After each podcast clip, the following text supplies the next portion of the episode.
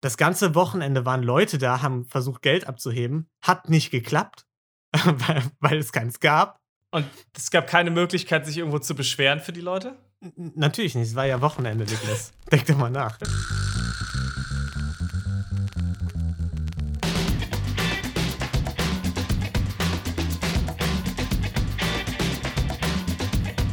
Hallo und herzlich willkommen zu Verbrechen für Weicheier, unserem True Crime Podcast ohne Mord.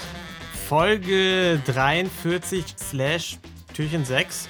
Wir reden wieder über Gaunereien und wir, das sind wie immer mein lieber Freund Niklas. Hallo. Und ich, Lino. Hey. Ja, hey, frohen Nikolaustag, Lino. Ja, dankeschön. Hast du schon, hast du schon die Socken geplündert, die äh, vor der Tür hingen? Klar. Äh, so macht man Schu das. Die Socken vor der Tür sind die, ja. die geputzten Schuhe standen natürlich vor der Tür. Mhm, ja. ja. Bei mir ist natürlich doppelt. Bei mir ist natürlich auch noch der Namenstag. Und du weißt, mm. ich bin großer Fan meines Namenstags, deswegen beides ja. natürlich. Für ja, mich natürlich ich, doppelter Festtag. Hast du schon das Geschenk ausgepackt, das ich dir geschickt habe? Zum Namenstag. Ja, ja, das war, aber das ist ähm, zu groß gewesen. Ich habe es gar nicht durchs Treppenhaus bekommen, Lino. Oh, ja. Aber gern geschehen, ja. Vielen Dank, ja. Ja, ich habe wieder ein Verbrechen mitgebracht, Niklas. Ne? Also zwei Verbrechen. Ich habe ein kleines Verbrechen mitgebracht erstmal, über das ich wieder reden muss, weil es äh, liegt mir auf der Seele.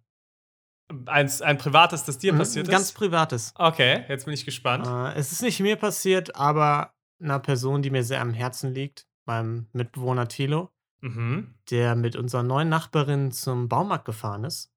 Und während die da ihren Sachkram eingekauft haben, Thilo brauchte noch ein paar Dübel, die allen möglichen Kram, den man halt braucht, wenn man umgezogen ist, mhm. haben die eine Steckerleiste, die von der Kassiererin nicht gescannt wurde, einfach so mitgenommen und die Kassiererin nicht darauf hingewiesen.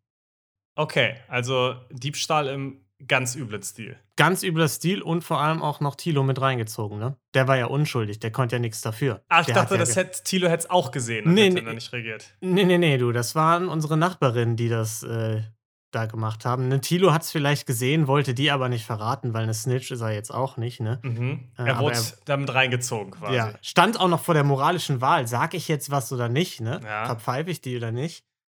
Ist schwierig, ja. Also Hanna, ich weiß, du hörst gerade zu. Ne? Vielleicht lädst du gerade dein Handy auf, während du das hier hörst, an der geklauten Steckerleiste. Ich hoffe, es geht immer ein kleiner Stich durch dein Herz, wenn du, wenn du diese Steckerleiste benutzt. So ja, gut, nicht. ich bin mir ja sicher, die Polizei hört ja mittlerweile auch aufmerksam unseren Podcast. Ja. Das ja. heißt, es kann ich nicht hör, mehr lange dauern. Ich höre gerade schon die Sirenen, ja, die sind schon unterwegs gerade zu Hannah, ja. Genau. Also, was passiert heute, abgesehen von diesem kleinen Verbrechen? Ich habe ein großes Verbrechen mitgebracht und im Anschluss daran besprechen wir natürlich noch das Community-Verbrechlein der Woche, das ihr uns ja immer einschicken könnt äh, über Verbrechen für Weicheier.gmail.com oder Instagram, da ist eine Verbrechen für Weicheier irgendwelche selbstbegangenen oder beobachteten Gaunereien, schickt's einfach ein. Wir reden drüber und es macht viel Spaß. Sehr gut. Ja. Und, und dann würde ich sagen, springen wir direkt rein, oder? Ja, springen wir rein. Nachdem ihr uns eine gute Bewertung gelassen habt, reden wir über The Heist of the Century. Also den Heist des Jahrhunderts.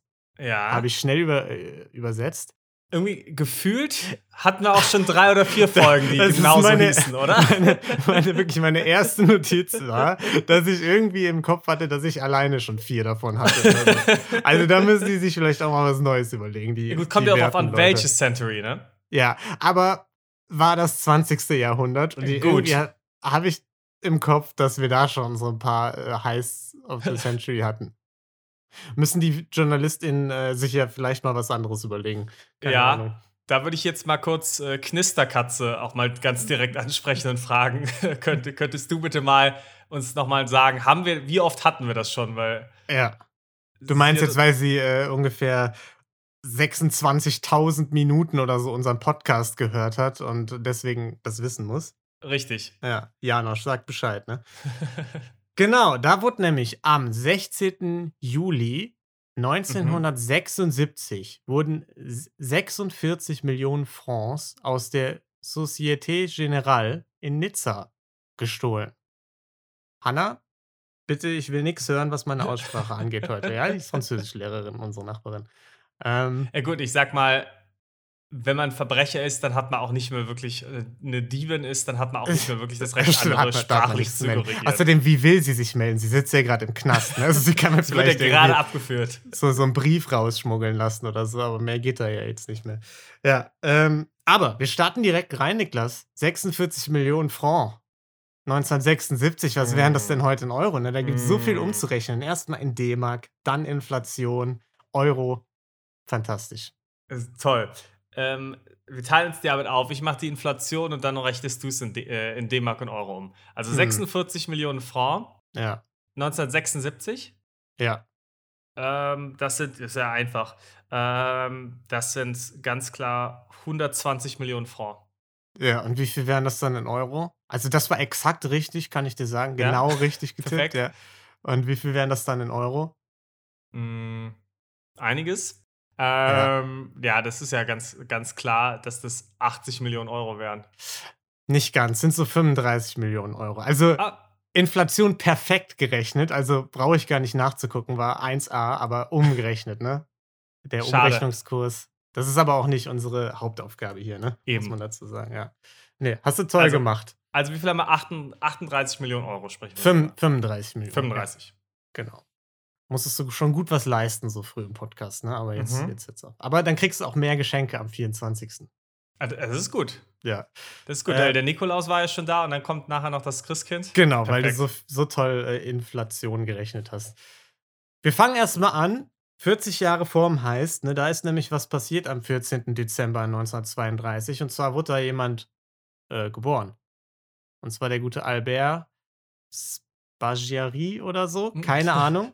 Er wurde Bert genannt und so nennen wir ihn jetzt einfach okay, die ganze Zeit. Das macht's einfacher. Ähm, und zwar wird er geboren in einer Region irgendwo zwischen den Alpen und der Côte d'Azur. Und sein Vater, früh gestorben, wurde also nur von der Mutter erzogen, die da irgendwie so einen Dessous-Laden geleitet hat äh, in, in dem Städtchen. Und mit 19 ist der gute Bert Fallschirmjäger in der Armee geworden.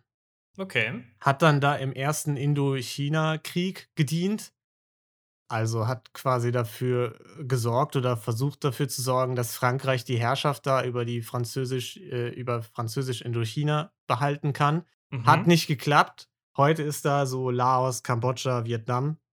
Und ist dann für vier Jahre erstmal verknackt worden, weil er und ein paar Kollegen einen Typen ausrauben wollten. Nach dem, nach dem Krieg. Nach dem Krieg. Haben dem eine Pistole an den Kopf gehalten, haben gesagt, hier, der wollte uns ausrauben und dann haben die gesagt, nee, ihr wollt den ausrauben, dann sind sie in den Knast gekommen. den brillanten Plan habe ich auch nicht ganz verstanden. Der war wirklich von vorne bis hinten durchdacht, der Plan. ja, also perfekt. Da, da, merkt man schon, der Mann wird später mal ein Mastermind, ja.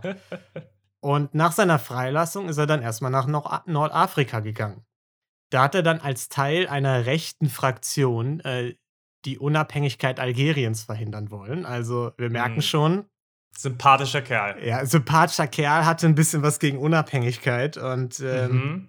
wurde dann für 3,5 Jahre für politischen Terrorismus verknackt. Also schon wieder ein paar Jährchen im Knast. Okay, ist, glaube ich, der erste Terrorist, den wir jetzt in unserem Podcast hatten. ja, das stimmt. Passt tendenziell auch nicht so ganz perfekt in unser Konzept, würde ich mal sagen. Äh, wieso in die Adventszeit so ein bisschen. Ein bisschen Terrorismus. Das ist doch also wunderschön. Richtiges ja. Weicheiverbrechen. Ja, es ist, ist richtiges gute Laune-Verbrechen. Nee, es wird gute Launiger jetzt, würde ich sagen.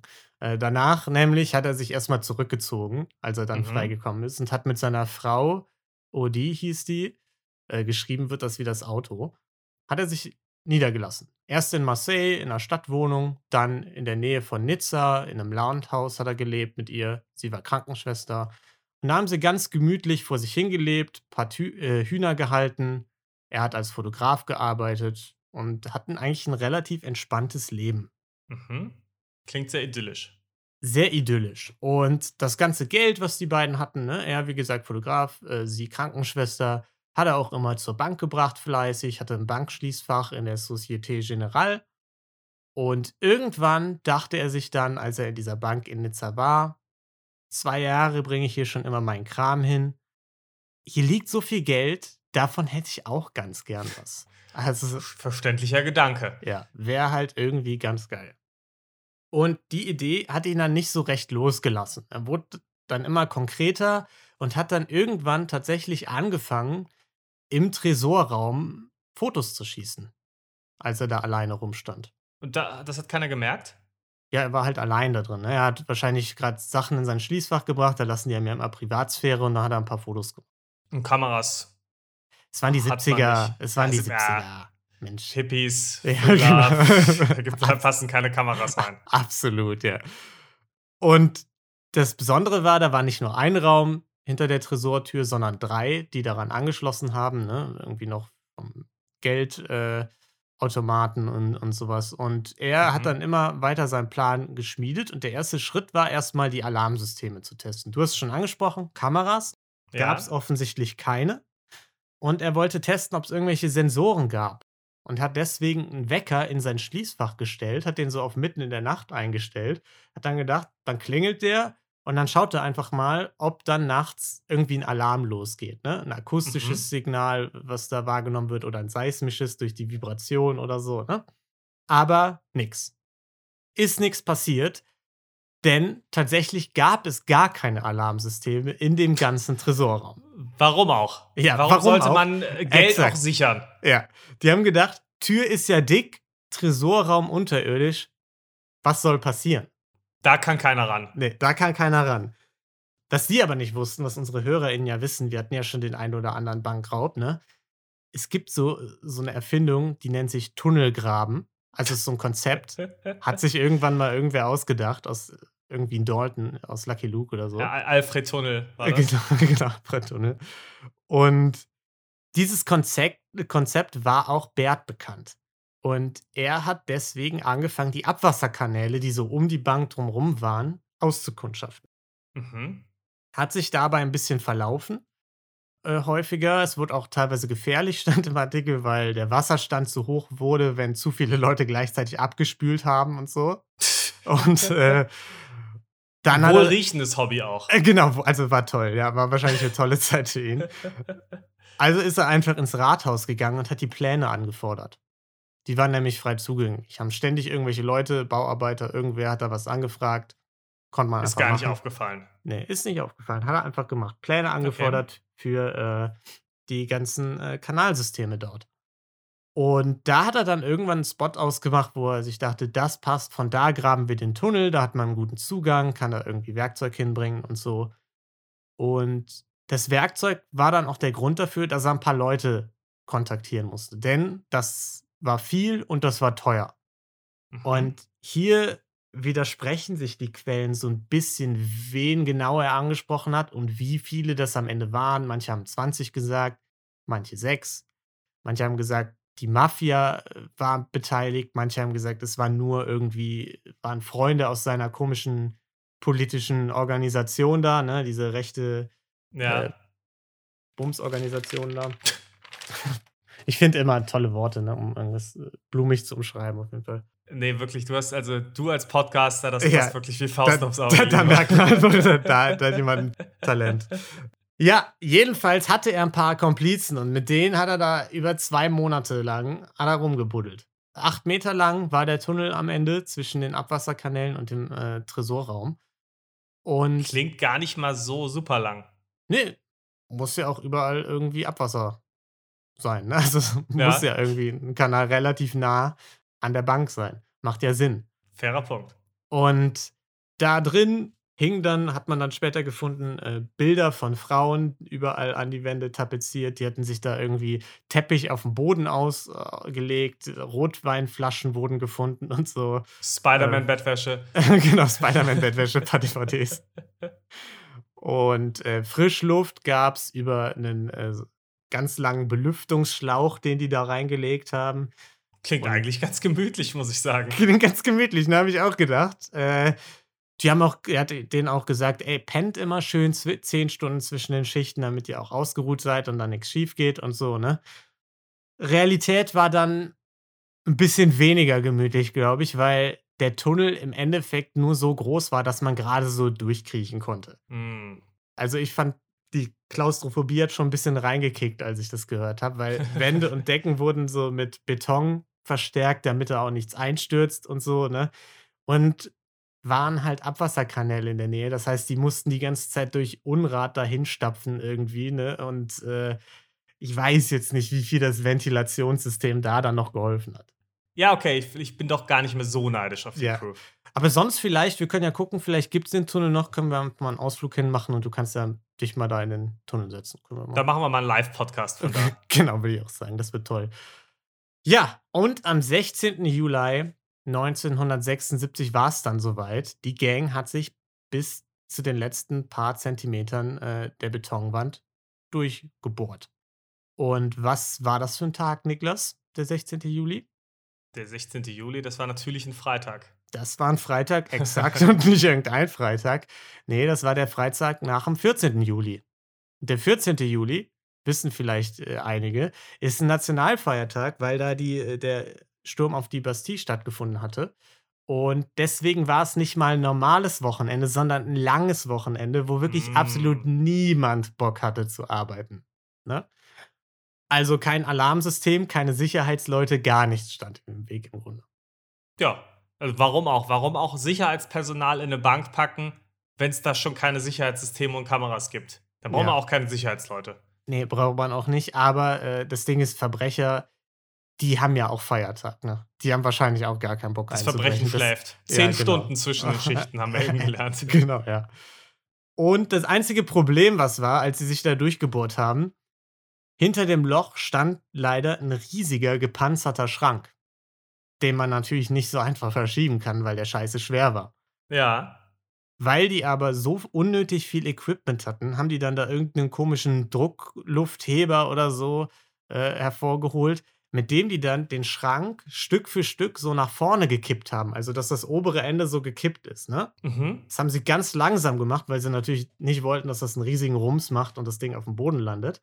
Ja. Haben dann da oben immer so immer mehr Holzstücke zwischengeklemmt, dass der so stehen blieb und dann irgendwann konnte jemand durch den Schlitz oben drüber klettern und so konnten sie sich dann äh, Zugang zum Tresorraum verschaffen. Da waren sie dann also, haben von innen die Tür zugeschweißt, um irgendwelche unliebsamen Überraschungen äh, zu verhindern. Und was haben sie Die haben dann sich gemacht? selbst eingeschweißt. Die haben sich selbst eingeschweißt. Ja. Also die, schlecht. die, die äh, Tresortür von innen. Ne? Also die Mhm. hatten ja den Tunnelausgang logischerweise. Und was haben sie dann gemacht, Niklas, als sie dann da drin waren? Die Schließfächer vor den Augen? Ja, dann haben sie natürlich geschaut, gibt es doch irgendwelche Sicherheitssysteme nochmal final und dann sind sie Mhm. in die Schließfächer rein. Nee, Niklas, es war doch Feiertag. Die haben natürlich erstmal den Ofen angeschmissen und ein bisschen was zu snacken gemacht. Ne? Die mussten natürlich erstmal gut was essen. Wir sind ja in Frankreich, Niklas. Am Nationalfeiertag oder kurz Wahnsinn, die darauf. haben, die haben Ofen mitgebracht. Ja, die haben Ofen mitgebracht, schönes Picknick gemacht, äh, bisschen Pastete, bisschen Wein getrunken, paar Baguettes, äh, hat man da alles hinterher noch gefunden, Teller en masse und so.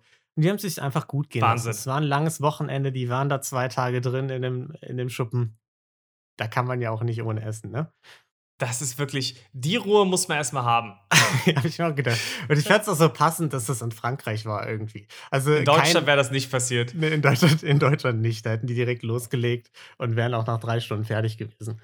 Und danach hätte es ein Butterbrot mit Käse gegeben. genau. Ja, und während des Wochenendes haben sie dann über 317 Schließfächer geöffnet. Da gibt es auch verschiedene Zahlen, aber 317 war die, die ich am häufigsten gefunden habe. mhm. Und sie waren tatsächlich überrascht, wie viele Reichtümer die da gefunden haben. Also ich habe ja die Nebenräume schon äh, angedeutet, ne, wo die Mhm. Geldautomaten angeschlossen waren. Da war also super viel Geld für diese Automaten drin, die die Ja. Automaten versorgt haben. Und das haben sie sich natürlich alles äh, eingesackt, ganz easy. Das ganze Wochenende waren Leute da, haben versucht, Geld abzuheben. Hat nicht geklappt, weil, weil es keins gab. Und es gab keine Möglichkeit, sich irgendwo zu beschweren für die Leute? N natürlich nicht, es war ja Wochenende, Niklas. Denk doch mal nach. Am Wochenende arbeitet doch da keiner. Aber das habe ich mir auch gedacht. Das funktioniert auch nur in den 70ern und wahrscheinlich auch nur in Frankreich, dass sie dann so sagen: Nee, komm, Nationalfeiertag, da gehen wir jetzt nicht auf, auf Telefonate ein. Da passiert da nichts. Ja. Genau, also konnten die da in Ruhe irgendwie Geld, Diamanten, Gold, Wertpapiere, alles Mögliche einsacken. Und 35 Millionen waren es dann geschätzt. Man weiß es nicht so ganz genau. Manche Schätzungen haben auch das Dreifache gesagt, also ungefähr 90 Millionen oder so. Es war Das auf macht jeden schon einen Fall, Unterschied. ja, so oder so der bis dato größte Bankraub der Geschichte. Und dann Heist of the Century. Exakt, hat sich den Namen auch verdient.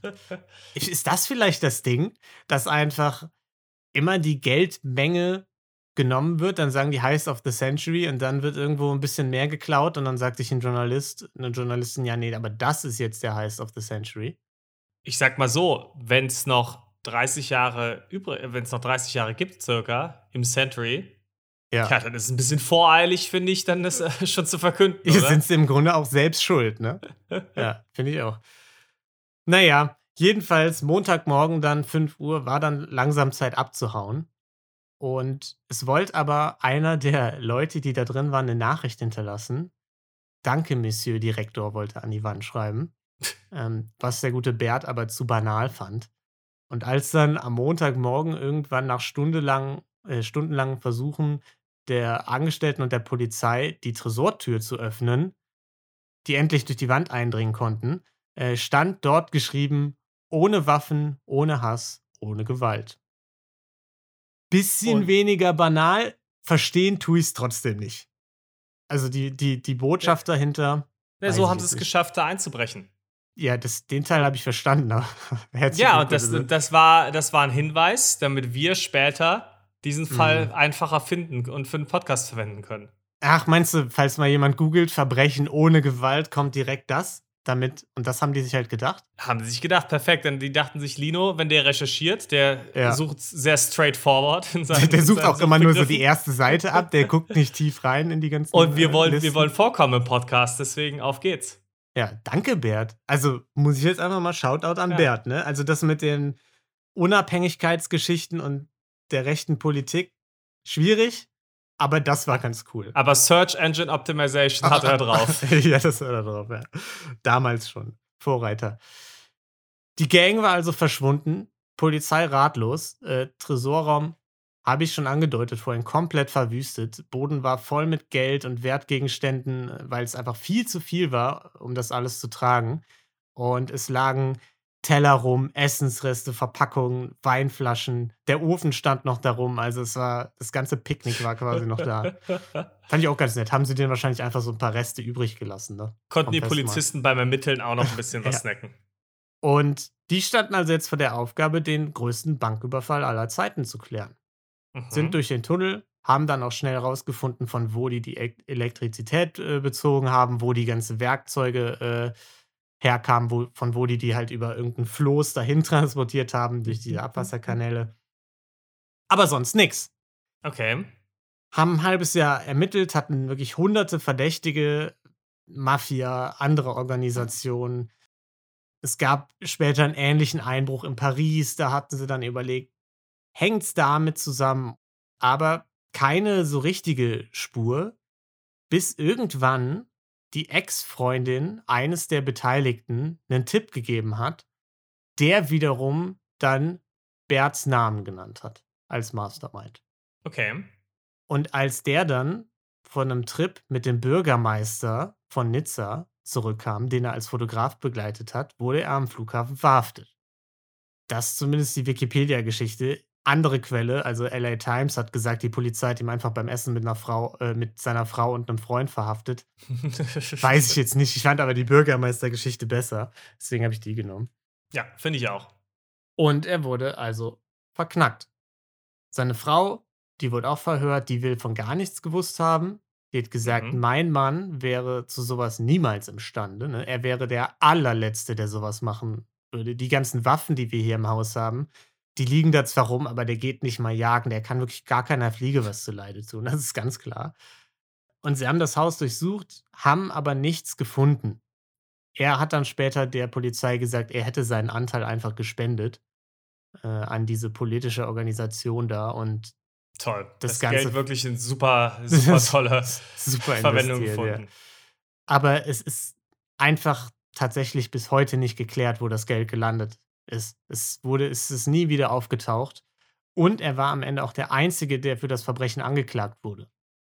Ich habe mich gefragt, warum? Warum nicht der Komplize? Wurde er einfach mhm. freigelassen? Hat er nicht noch mehr verraten?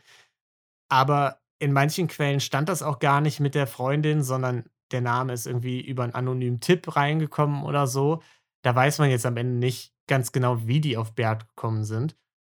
Aber sie sind auf jeden Fall auf ihn gekommen und er kam dann auch als einziger eben vor Gericht. Mhm. Aber du kannst dir denken, Bert, Semi-Bock auf Knast, ne? Hätte ich jetzt auch nicht.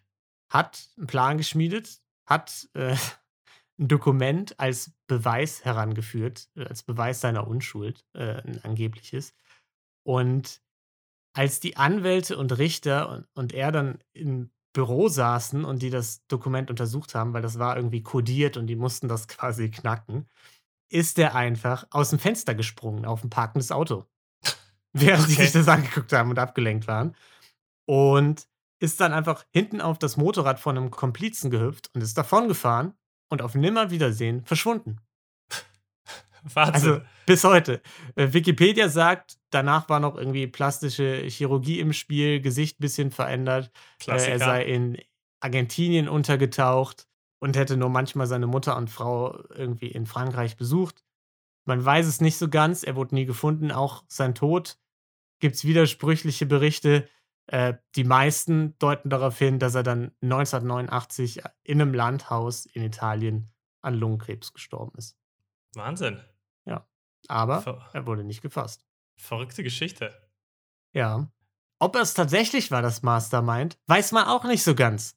Weil 2010 ein anonymer Typ ein Buch geschrieben hat über die ganze Geschichte. Ja. Da hat jemand den Raub detailliert beschrieben und gesagt, Bert war gar nicht das Mastermind dahinter. Der war nur einer von vielen Leuten und ich war das richtige Mastermind. Klar. Klar. Aber das ist auch so der Klassiker. Nee, Ja. ich war es aber eigentlich. Ich war der Genau, ganz ja. tolle Schlaue. schön nochmal Ruhm absahen. Ne? Hat, hat sich selbst natürlich einen Künstlernamen gegeben da drin. Problem war, er hat alle Umstände und sich so gut beschrieben einfach und so detailliert, dass die Polizei einfach direkt drauf gekommen ist, dass es äh, Jacques Cassandri war, ein Mafioso aus, äh, aus äh, Marseille, glaube ich. Und dann haben sie natürlich direkt einen Durchsuchungsbefehl äh, äh, beantragt, seine Wohnung durchsucht und auch auf dem PC von ihm die Manuskripte des Buchs gefunden. Maximal dumm. Maximal dumm, ja. Die Kinder haben sogar zugegeben, dass der Vater damit oft angegeben hat. Und auch er hat es zugegeben, hat gesagt, ja, ich bin's, Mastermind, aber ist ja verjährt, ist ja schon 40 Jahre her, der Bums. Das Problem war nur, ja. der Raub war zwar 40 Jahre her, aber er hatte mittlerweile ein riesiges Imperium mit Immobilien, allem drum und dran.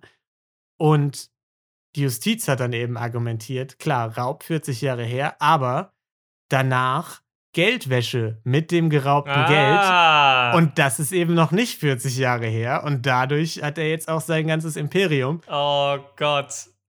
Hat er sich also ein bisschen verschätzt und ist dann tatsächlich vor ein paar Jahren noch vor Gericht gekommen.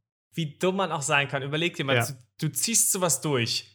Du wirst nicht erwischt. Ein anderer wird erwischt.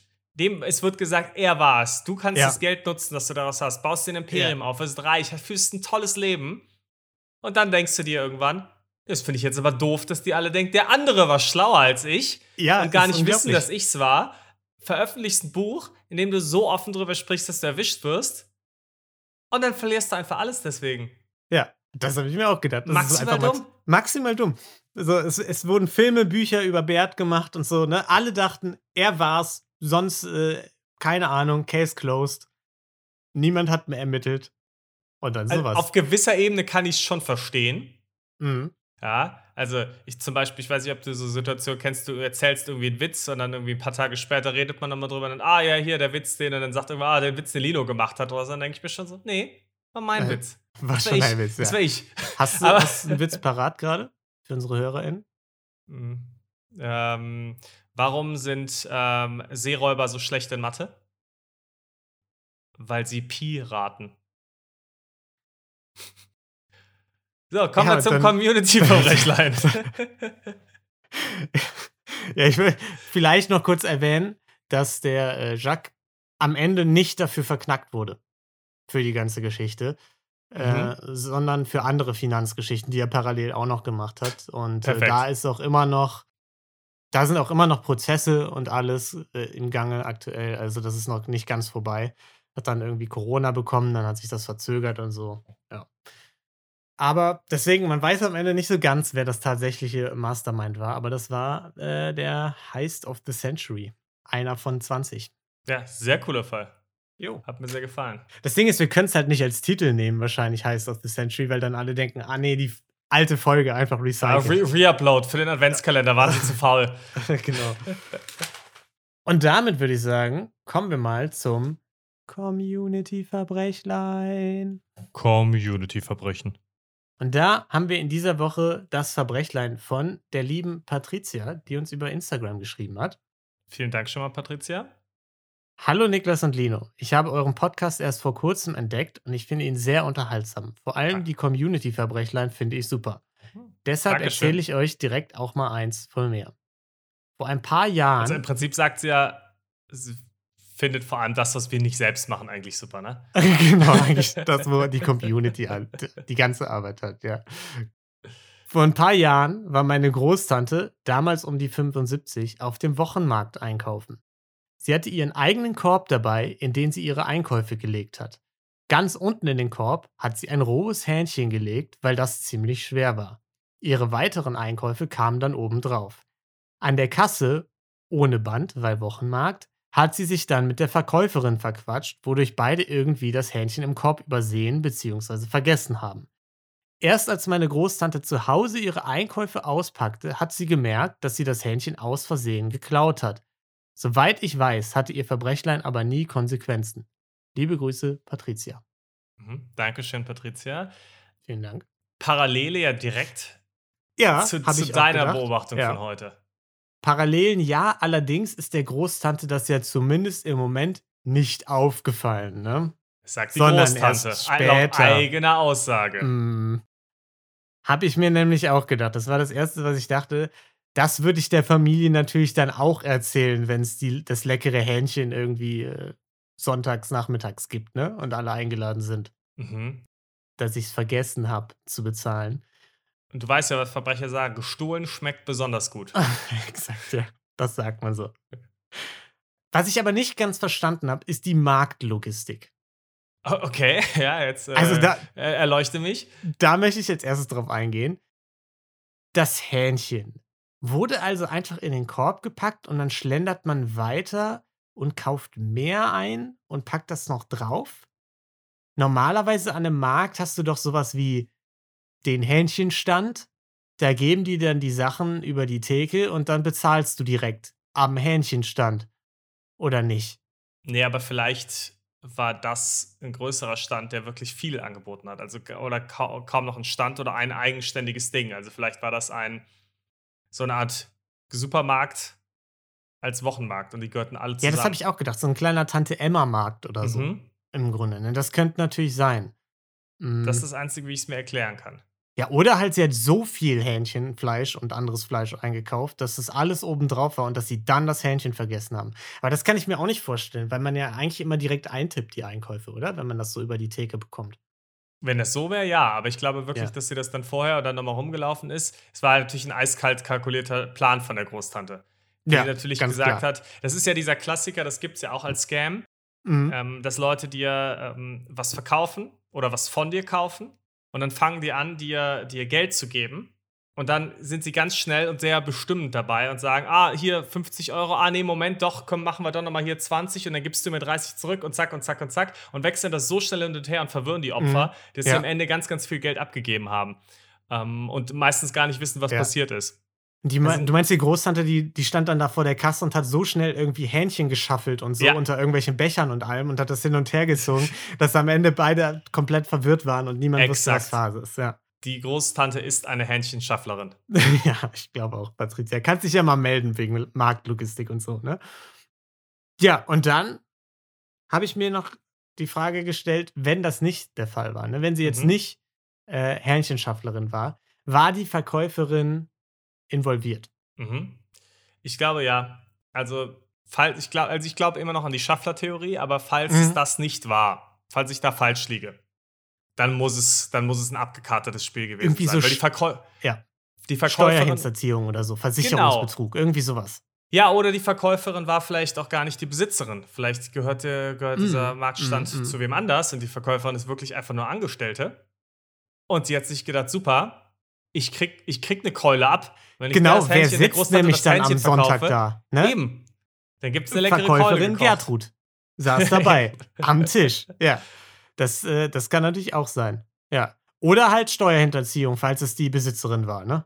Dass du sagst, es wurde kein Hähnchen verkauft und gezählt, dann gibt es ja auch keinen Gewinn, den man versteuern muss. Brillant. Brill, brillant. Brillant. Also das Hähnchen umsonst weggibst. Nee, ja. nur wirklich. Also das ist das, das, Steuerhintererziehung für, für Fortgeschrittene. Ja, würde ich auch sagen, ja. Äh, vielleicht war es auch eine sehr alte Besitzerin einfach, die das nicht mehr so ganz verstanden hat, alles, ja, weiß man nicht. Niedertracht aber. Mhm. Kommt jetzt ein bisschen auf die Version an, würde ich sagen. Ne? Als Hähnchenschafflerin ist die Niedertracht schon höher. Sieben von zehn, weil die Verkäuferin hat danach natürlich ihren Job verloren. Weil bei ja. der Inventur nachher vom Marktstand ist aufgefallen, es fehlt ja. ein Hähnchen. Was passiert? Verkäuferin rausgeschmissen, ja. landet auf der Straße. Genau, direkt auch. Sie arbeitet seit 50 Jahren da für den Bauern, für den Hähnchenbauern oder was auch immer und verkauft da ihren Kram. Aber jetzt rausgeschmissen, weil sowas Eben. geht natürlich nicht. Ne? Andere Version, wenn wir jetzt einfach sagen, sie hat es tatsächlich vergessen. Ne? Beide haben es ja. vergessen und es war ein Unfall. Steht man in der Pflicht, zurückzugehen und zu sagen, pass mal auf, Gertrud, wir haben so nett gequatscht. Kommt ich habe vergessen, das Hähnchen zu zahlen. Ist sie da jede Woche? Ist das so ein Markt, wo sie jeden Samstag hingeht? Wenn ja. Es ist ein Wochenmarkt. Es ist jede Woche. Dann würde ich behaupten, ja, du weißt ja nicht, ob sie jede Woche hingeht, aber wenn sie das tut, würde ich behaupten, ja, dann wäre es ihre Pflicht, nicht direkt zurückzugehen, weil es mhm. ist die Großtante, das ist jetzt auch nicht mehr die Jüngste, ja. soll ja, sich auch ja, mal ausruhen. Aber so beim nächsten Besuch dann hinzugehen und zu sagen, hey du, hör mal zu, beim letzten Mal das Hähnchen hat wirklich vorzüglich gemundet, wir haben es aber irgendwie übersehen, ich habe das nicht bezahlt. Ja. Und dann gibt es zwei Optionen, nämlich. Dann gibt es mhm. die Option 1, oh, das ist aber nett von Ihnen, vielen Dank, dass Sie mir hier nochmal das Geld dafür gegeben haben. Oder hier ist ein zweites Händchen. Oder genau, Option 2, ach, ich dummele, aber ist jetzt passiert, dann hatten sie wohl Glück. Aber ja. nett, dass sie uns darauf hinweisen. So, und dann ja. gehen alle Seiten noch sehr positiv aus der Sache raus. Genau. Ähm, deswegen müssen wir der Großtante wahrscheinlich eine 3 geben oder so, ne? Mhm. Es ist nicht super Schnitt. niederträchtig aber man hätte zurückgehen können. Ich finde, es ist keine Pflicht. Man muss nicht zurückgehen. Also, mhm. man kann man auch einfach sagen, Glück gehabt, äh, aber man hätte es machen können. Ja. Ja, weil sie hat es ja dann schon noch in Kauf genommen. Ich glaube nicht, dass sie das äh, danach gespendet hat, das Händchen. Doch, sie hat es gespendet, Niklas, und das passt hervorragend zu unserer äh, Adventsstimmung hier. Sie hat es am Ende gespendet, äh, sehr viele Menschen davon ernährt und äh, eine Wohltat getan. Niedertracht-Skala 0 von 10. Ja, minus 1 von 10. Gut, und das war unser Community-Verbrechlein für heute. Mir ist gerade was eingefallen. Und zwar haben wir noch eine Zusendung bekommen für unsere Kategorie Nehmt euch in Acht, äh, Verbrecherinnen, Verbrecher auf freiem Fuß, auf freiem Fuß. Oh, ja. Sehr gut. Also eigentlich nicht so richtig, äh, weil es eben nicht auf freiem Fuß. Und zwar hat uns die liebe Jana geschrieben. Ich glaube, uns hatte noch irgendwer geschrieben, aber ich habe irgendwie jetzt gerade die äh, Nachricht nicht mehr gefunden. Auf jeden Fall hatte Jana. Community Manager des Monats. Auf jeden Fall. äh, Entschuldigung schon mal, äh, falls es noch jemand geschrieben hatte. Ähm, ah, genau. Es war Knisterkatze, ich erinnere mich. Perfekt. Äh, also danke euch beiden. Elizabeth Holmes. Wir erinnern uns diese Theranos-Geschichte mit mhm. Blutdiagnosen und so das Ding ist durch und es wurde entschieden, wie lange sie ins Gefängnis muss. Also quasi okay. Ein nehmt euch nicht in Acht. Die ist nämlich jetzt elf Jahre im euch. Gefängnis. Genau, entspannt euch. Die neue Kategorie. Elizabeth Holmes, elf Jahre in Haft. Okay, Wahnsinn, ja. cool. Aber sehr gut, das Update, weil das hätten wir natürlich auch in ja, einer der nächsten Folgen schon auf gelesen, jeden ja. Fall mhm. noch gebracht, das Update. Genau, Deswegen ja, trotzdem aber gut, dass das jetzt dann schon mal kam. Ja, genau. Also vielen, vielen Dank, Dank, und äh, damit würde ich sagen, war es auch für die 43. Folge slash das sechste Türchen. Wir hoffen, ihr hattet wieder viel Spaß und ansonsten könnt ihr bei Rosenlose Frechheit Gelatine Kenobi reinhören oder halt bei unserem Adventskalender, der jetzt ja sowieso jeden Tag kommt. Und bis morgen, habt eine wundervolle Zeit und bleibt gesund. Ja, habt einen schönen Nikolaustag. Tschüss. Tschüss.